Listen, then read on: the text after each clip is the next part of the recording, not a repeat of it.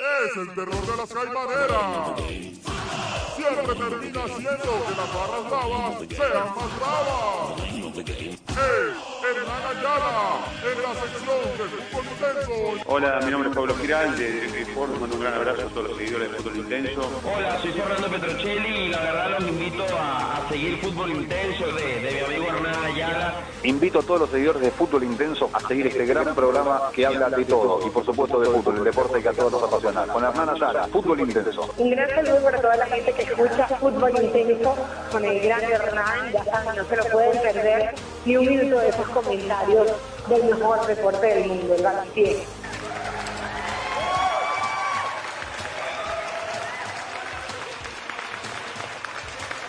Bueno, bienvenidos al tercer episodio de Fútbol Intenso. Hoy con mis grandes amigos Jurek Kleini y Enzo Saturno. Eh, Jurek es especialista en mercado deportivo, periodista, entrenador de categorías menores en, Italia. Él es venezolano.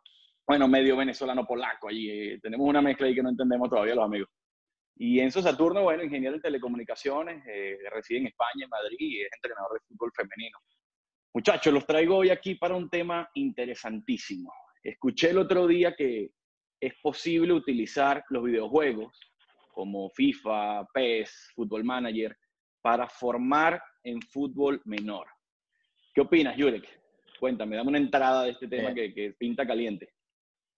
Bueno, primero que nada, gracias por la invitación. Una alegría siempre conversar con ustedes. Teníamos tanto tiempo que no nos veíamos, no nos escuchamos. Y nada, este, pues fíjate, llegó un virus que no se esperaba. Eh, ahora que tocas el tema de, del PlayStation o cualquier plataforma de juego, eh, de videojuego, eh, cuando yo inicié como entrenador de fútbol base aquí en Italia, eh, siempre la, prima- la primera conexión que yo tenía con los niños era el videojuego. Porque no solo porque yo crecí con el videojuego, igual que ustedes, somos contemporáneos en la plataforma, y yo vi el ejemplo de cómo quizás mi mente mejoró la, la- la visión de juego cuando yo pasaba horas y horas y horas con, con, con- con el PlayStation o el, o el Nintendo en ese momento, ¿no? Super Nintendo, creo que comencé jugando... Atari. En, Atari un- jugaba era el del zapito, ¿no? No, imagínate. eh, creo que fue un juego que se llamaba Goal, que fue el primero que, que, que logré tocar, o, o- o FIFA 94, no sé, algo así. Y de verdad que me cambió la vida. Eh, Era como que juego afuera y juego dentro de la casa. Entonces este tema, eh, los niños venían muy, mu- eh, o sea, todo lo, la, la calidad que ahorita hay de, de la plataforma donde puedes jugar contra otras culturas, donde no solo estás jugando tú contra, contra la máquina, eh, pues ya me acuerdo cuando podías ir subiendo de nivel también, que eso es una especie de entrenamiento del amateur al pro y así sucesivamente. Entonces, en principio, yo siempre he sido eh, un pro a nivel de que se puede utilizar la plataforma como medio de, de mejora, de, pero como visión de juego. Este, no sé cómo lo ves allá, Enzo. Bueno, Hola, fíjate, es que, es que, de, de hecho, Enzo, espérate un momentico, porque te quiero dar una introducción. Enzo está aquí justamente porque yo estoy seguro de por dónde va a ir su posición en este tema. Enzo, escuchamos a Yuri decir que pasaba horas y horas en el PlayStation y que eso le sirvió de aprendizaje. ¿Qué opinas tú de eso, Enzo? No, yo a Yure le tengo mucho cariño. Pero. no, no, una, una, una barbaridad. Para mí es una barbaridad. Eh, no sé dónde lo, lo habrás leído, Hernán, eh, si es algo, eh, digamos, un comentario, una opinión o algo que se está aplicando ya en, en algún lugar del, del mundo.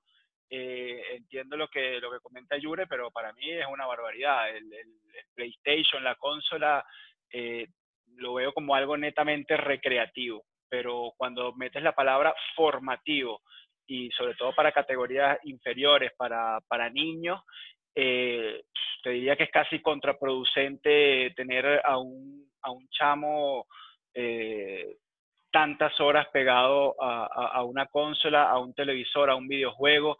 Y, y mira, para mí siempre va a ser eh, más beneficioso cualquier actividad que puedas hacer tú eh, así sea dentro de tu casa, pegándole a una pelota contra una pared, que todos tenemos una pelota y una pared en la casa. Yo creo que tú solo contra una pared en tu casa eh, estás mejorando y formándote más que, que a una consola de videojuegos. Claro, y, entiendo tu punto, pero evaluemos el contexto actual, donde es sumamente difícil conseguir un espacio para jugar.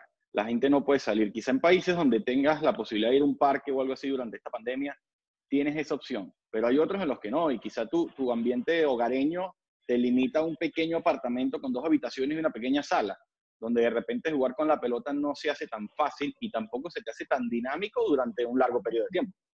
Entonces, quizá el uso de, del PlayStation, del Xbox, de, consolas de videojuegos enfocadas en el fútbol, te pudiesen ayudar. Yo, yo, les pongo un ejemplo acá. Ya cuando hablamos de categorías más grandes, su 17, su 18, su 15, de repente sirve para hacer grupo, reunir a todos los integrantes, armar un torneito y, de repente sirve para, oye, esa familiaridad con tus amigos, ese, tacto que tienes día a día en los entrenamientos, que no lo estás teniendo, lo tienes a través de un videojuego. Por ese lado creo que sería valioso. ¿Qué opinas tú al respecto, Yuri? Mira, fíjate, obviamente lo que dice Enzo es totalmente cierto. No, no, no estoy diciendo que obviamente tiene que ser casi que un 95% el trabajo en campo y, estamos hablando de este 5% de recreación que por la situación virus pues va a tener que me, agarrar un poco de campo la parte digital. Eh, el ejemplo te lo daba y lo habíamos conversado, Hernán, era que un día hice, me fui a casa de, de, uno de los niños, un padre me invitó y estaban cuatro, cuatro categorías 2010. Esto, ellos eran mi primer grupo, eh, ya yo no los estaba entrenando, pero entonces ellos me retaron un juego. Obviamente yo tenía como, pienso que como cinco años que no jugaba PlayStation. Desde, FIFA 97. Sí, algo así, como, no, 2014, algo así, de verdad. Y yo dije, bueno, nada, veamos cómo, cómo está la situación aquí. Eh, y logré, no, no es porque yo sea un fenómeno, pero pues le gané a, a todos, pero porque yo llevo el, el, juego real a la plataforma, mientras que el niño sigue jugando como solo hacer el gol. Entonces, eh, mientras yo seguía jugando contra ellos, yo dije, vi la debilidad de cada uno de ellos cuando eran mis alumnos y les, les explicaba con jugadas en campo eh, en, ese partido de lo que tenían que hacer. Y ellos lo iban entendiendo. Cosa que fue cuando dije, ah, esto me puede funcionar como una herramienta de trabajo, que sería eh, quizás para la, temporada que viene, ya la estación que viene, este, una de las propuestas que quiero hacerle a, la sociedad es que tengamos varias consolas de, de, Xbox o PlayStation para trabajar ciertas cosas que ellos no puedan quizás entender en el campo y se les pueda, se les pueda trabajar entre ellos o jugando entre ellos o con el, o con el entrenador.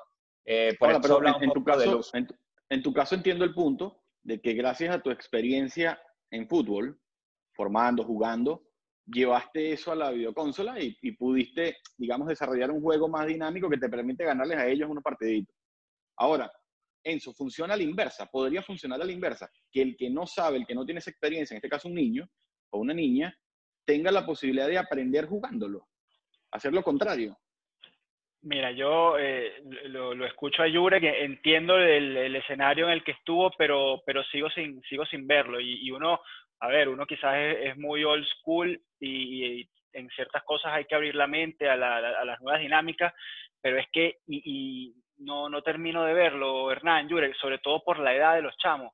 Tú me dices uno, unos niños de 10 años que, que están en plena etapa eh, formativa, lo que más necesitan es, técnica individual.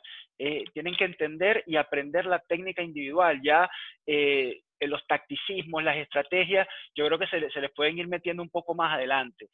tú en esa etapa formativa no me sirve de nada que me parece a mí que, los pongas frente a una consola. Eh, es muchísimo más valioso, como te digo, pasar horas y horas en la cancha, eh, trabajando el físico, trabajando el control de balón, el control orientado, eh, el, pase corto, el pase en largo, el espíritu de equipo, tantas cosas que, hay que formar a, a los niños a esa edad y que se hacen en la cancha y que, y que sí, con, con entretenimiento y con diversión para que lo lleven de la mejor manera, pero siempre con la pelota y dentro de la cancha, dentro de, o, o inclusive, te repito, dentro de un apartamento, si estamos en caso de, de, una pandemia, dentro de una casa, siempre va a haber una pared, siempre va a haber una pared contra la cual pegarle a la, a la pelotica sin, sin romper nada.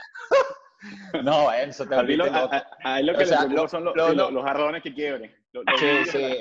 Aquí, aquí el primer papá italiano que escuche que le pegan a la pared, pues, es un casino. Eh, lo, que te digo es que no, obviamente no se va a cortar el tiempo del trabajo en campo. Eso es como nosotros lo sabemos, es algo bendito, eh, es nuestra metodología de trabajo. Esto es un extra, esto es un homework que, que también, o un día especial que se tenga que hacer, porque mm, como te digo, de verdad me funcionó. El niño, eh, lo, como te digo, esto fue un experimento que yo no lo tenía en mente. O sea, fui a casa de ellos porque me invitaron a comer una pasta y mientras hacían la pasta, pues me puse a jugar con ellos y noté también la emoción de ellos también ver, eh, lo digo a nivel de nosotros como técnicos, eh, vernos como un ídolo para ellos en ciertas cosas que, por ejemplo, ustedes saben que yo no soy el más técnico como jugador, nunca lo fui. Y, no, y, y, es una cosa que, fíjate tú, puede llegar un mister y te domina el balón como Donaldo, que le mandamos un saludo a Donaldo Barrios, espero que a Donaldo Barros que pronto también... Qué grande Donaldo, aplaudamos allá a Donaldo por y, no fue. y que bueno, era un fenómeno con la, haciendo sus piruetas, pero sabemos que en ciertas cosas, pues, no, no funcionaba un poco al equipo. Entonces, abusaba, abusaba. sí, abusaba, abusaba. Una vez casi lo mato, una vez casi lo mato. Pero eh, el punto es ese, Hernán, que yo quería en, generar una conexión emocional eh, en el cual me ganara no solo el respeto que me he ganado en el campo, sino también saliendo de, de, del estadio, ¿no? Y de verdad funcionó. ¿Por qué te lo digo? Porque este experimento luego se llevó al día, por ejemplo, este juego fue un sábado y el día martes cuando fuimos a entrenar, el niño hizo los cortes en la defensa como, como lo, justamente como lo hicimos en el PlayStation. Y me quedé así como que, claro, no todo va a funcionar, no, pero ciertos puntos quizás son viables con, con la plataforma. Ahora, ¿y, ¿y, cómo estableces? Entiendo, entiendo tu punto de vista, entiendo que Enzo no, no, está muy a favor y creo que uno de los motivos por los cuales Enzo no está muy a favor es quizá porque cómo estableces el balance después en un niño en casa entre que se convierta en un vicio que no le agrade quizá incluso a los padres o que sea Bajarlo. realmente una herramienta, porque una cosa es que el niño juegue con el entrenador sentado al lado y pase un par de horitas allí con él, escuchándolo, y otra cosa es que esté jugando con sus amigos a los, ¿me entiendes? Y Bueno, quizá cambia. Enzo, Enzo, ¿cómo, ya va, Enzo, ¿cómo, ¿cómo ves tú el tema de, de que se convierta en un vicio quizá o que no sea tan beneficioso? Te voy a poner un ejemplo. Hace un par de semanas la, la OMS, la Organización Mundial de la Salud, declaró que en Twitter, o recomendó en Twitter, eh, el uso de videojuegos. Y le cayó todo el mundo encima, se hicieron un meme, fue un desastre porque la mayoría dijeron, "Eh, esto no es bueno, ¿me entiendes? Y, y quizá el Twitter fue buen, eh, bien intencionado en un momento de pandemia donde salir a la calle es difícil y bueno, la única opción de distracción que quizás tienes es esta, ¿no? ¿Cómo- ¿Cómo mantienes ese balance? ¿Crees que es posible o, totalmente descartado? que Nos olvidamos de la idea. Sí, no, la última que me, que me acerca un poco a Jurek, a la postura de Jurek, es la de un día especial, un día diferente. Nosotros eh, que hemos eh, estado con, grupos y, vemos lo, difícil que es manejar la monotonía, ¿no? Para que lo- los jugadores de, cualquier edad eh, rompan esa rutina y se diviertan todos los días con algo, con algo diferente en el entrenamiento, ¿no? Y, eso sí, eso sí puede servir, un día especial, un día diferente. Hoy es el día de videojuego y, eso sirve en esa, en esa etapa de, de, de niños más pequeños que, que sería lo, lo equivalente a cuando eres más grande, que es el, el día del video, ¿no? Que ya cuando a un, a un chamo de, de 17, 18 años, que ya está prácticamente formado en un, en un 90% de, como, como jugador, ahí sí lo puedes poner frente a un video y, incluso si es suyo mejor, ¿no? Digamos, de, su equipo y, y ponerle las pausas, decir, mira, acá eh, dejamos un hueco, acá cerraste mal, acá no hiciste la cobertura y, y entonces eso como algo diferente puede ser valioso. Pero, eh, como te digo, ma- na- nada más de eso. Y en cuanto a lo que comentas tú, Hernán, de, el tweet de la, de la OMS, eh, bueno, es que son días difíciles para la, para la OMS, hay que entender que Mira, esta yo, gente yo te tiene quiero hacer un ¿cuántos comentario. yo meses? te quiero hacer un cinco meses escúchame. de pandemia, todo el mundo cayéndole encima, imagínate, ya. Si esta gente aquí atrás, Yure, nos está viendo, ve la capacidad de convencimiento que tenemos, porque estamos convenciendo al hombre. Lo estamos convenciendo. Ahí va. Ahí va. No, no, Enzo, que- Enzo. que lleva con, con mi grupo, con mi grupo de niñas de, de UTEN en la academia ahorita, su- su- sucedió algo curioso, ¿no? Hace un par de semanas propuse una actividad por Zoom en la que estaban cada una allí y yo le hacía una serie de preguntas a ellas sobre el juego. Una de las preguntas que le hice es, estas niñas juegan 7 contra 7. Una de las preguntas que le hice fue, ¿cuántos jugadores juegan un partido de tu categoría? Y algunas de ellas, la mayoría respondió el 7 contra 7, algunas de ellas confundía, quizás no, no tomaron en cuenta el portero, ese tipo de cosas.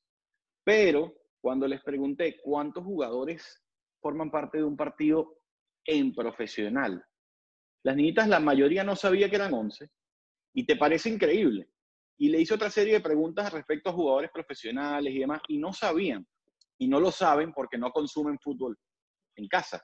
Eh, El, único momento, y de hecho creo que esto pasa a todo nivel, incluso a nivel profesional, he escuchado gente hablando que, que- el futbolista de hoy, joven, no consume fútbol, le aburre, le fastidia, no lo ve. Incluso Ter Stegen, el, portero de Barcelona, di- dijo que no le gustaba, lo cual me pareció sorprendente. Pero en este caso los niños quizá no, se, no están atraídos por sentarse frente a una televisión, ver 20, 25 minutos de un partido de fútbol, y con el videojuego quizá lo podamos acercar. ¿Acercar a qué? A que conozca mejor las reglas, a que entienda perfectamente qué es un córner, un saque de banda, cómo se saca del medio, eh, eh, cuáles son las infracciones, el fuera de juego, ese tipo de cosas quizá con, un videojuego, eh, que obviamente el uso excesivo no sería correcto, pero el uso adecuado quizás sí, le permita al niño a una más temprana edad entender el deporte que está practicando. Que, no solo es diversión, ir al campo y divertirte y patear una pelota, no, no, es que tienes que tener cierta noción y, la idea de, de formar parte de una academia es que lo entienda. Creo que en el, que en el caso de Enzo, en el fútbol femenino pasa muy similar. El fútbol femenino consume muy poco fútbol fuera del campo. ¿De acuerdo? Bueno, pero yo y, creo que- quizá yo los, creo que los cada vez más. sirvan. Yo creo que cada vez más eh, el, el fútbol femenino eh, eh, está consumiendo, ¿no? Consumiendo su mismo, eh, su mismo producto. Y, y bueno, eso yo, sería un tema ya para, para otra, para otra No nos metamos ahí todavía. No nos metamos, no nos ahí metamos todavía. ahí en los detalles de- del fútbol femenino y cómo terminar de darle ese, ese impulso que, que necesita.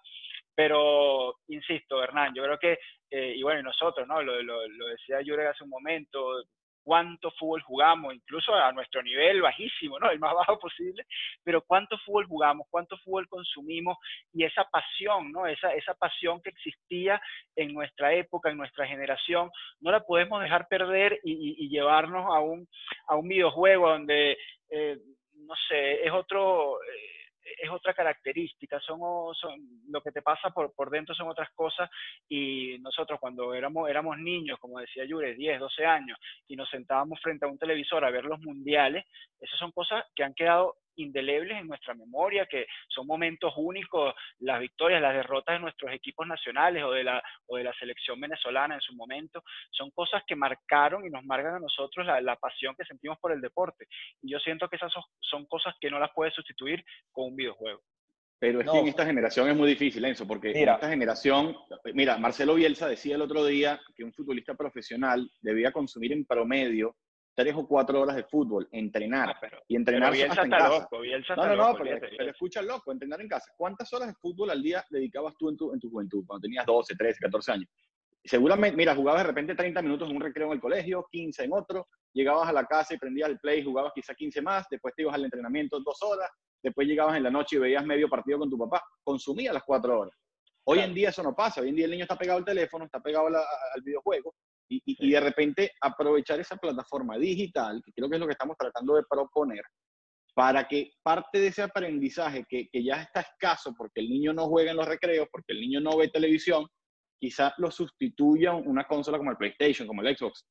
Eh, quizá Aquí, sí, aquí- aquí el aditivo, Hernán, aquí el aditivo clave, yo que para mí es una primera experiencia con el fútbol menor, son los padres.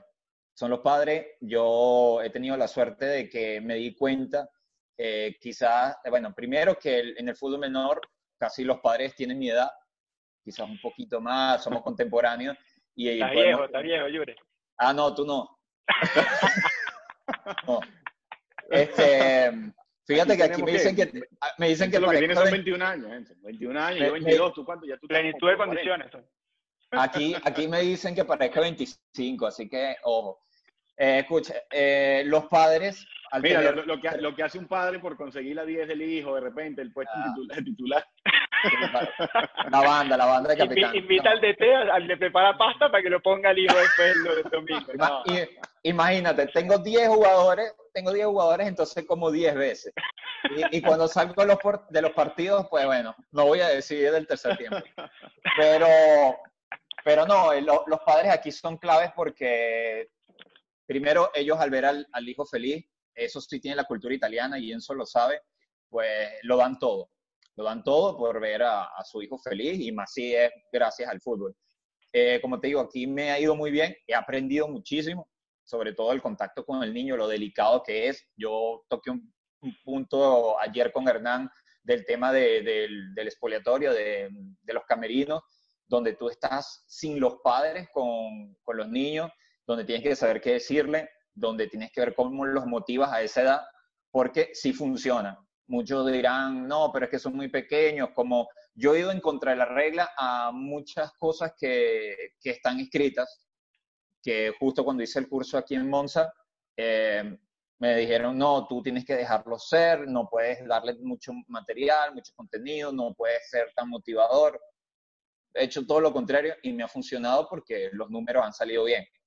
Ahora, el tema como de la plataforma, Enzo, simplemente es eso, es unas horas extras que hay que cubrir, como dice Hernán, porque el Candy Crush y todos esos juegos, yo soy súper ochentoso, yo ni siquiera, no, no bajo ningún juego, no, de verdad. O sea, si es por mí, yo también jugara todo el tiempo en el campo, pero debemos cubrir esos espacios y más si vienen siendo funcionales.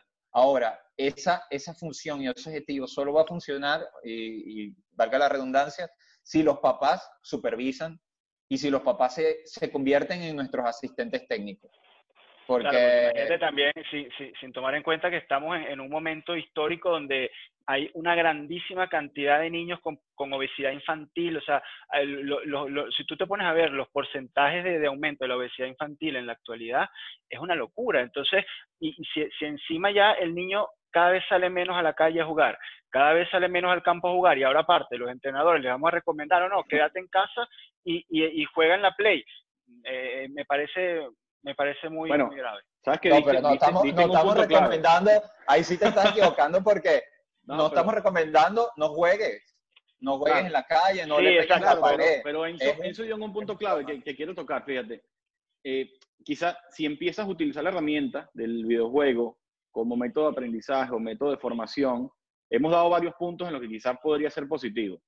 Sin embargo, ahora hay que tener mucho cuidado porque de repente hay niños, sobre todo a, cor- a corta edad, que prefieran en cierto punto quedarse en el sofá jugando PlayStation y no ir afuera a darle patadas a la pelota.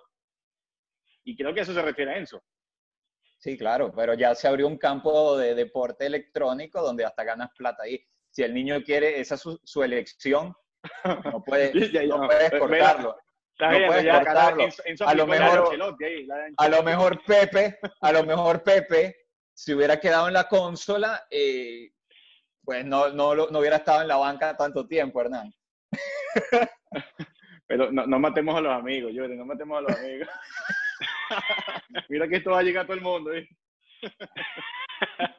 Pero vi a Enzo ahí como con, con la cejita ahí de Ancelotti, como que ¿qué? no, esto es una locura ya. Nos volvimos locos. Sí, hoy. no, ahora, ahora Yure se, se va a poner a, a- a formador de, de e-gamers, ¿no? Eh, le va a dar consejos, ¿no? De- dale B, y right, control right para que se desprenda el puntero, yo qué sé, ¿no? Porque ya... Mira, tú sabes, tú sabes que en esta, en esta época de pandemia, para, romper un poquito el hielo y hablar de otra cosa, me invitó Gustavo Arellano, ustedes lo conocen, a un torneo de FIFA hace dos semanas, ¿no? Y que no, bueno, en beneficio de la pandemia, tratar de distraer a la gente, buscamos yo, dale, perfecto. Y, y el premio era, no sé, 100, 200 dólares al ganador, ¿no?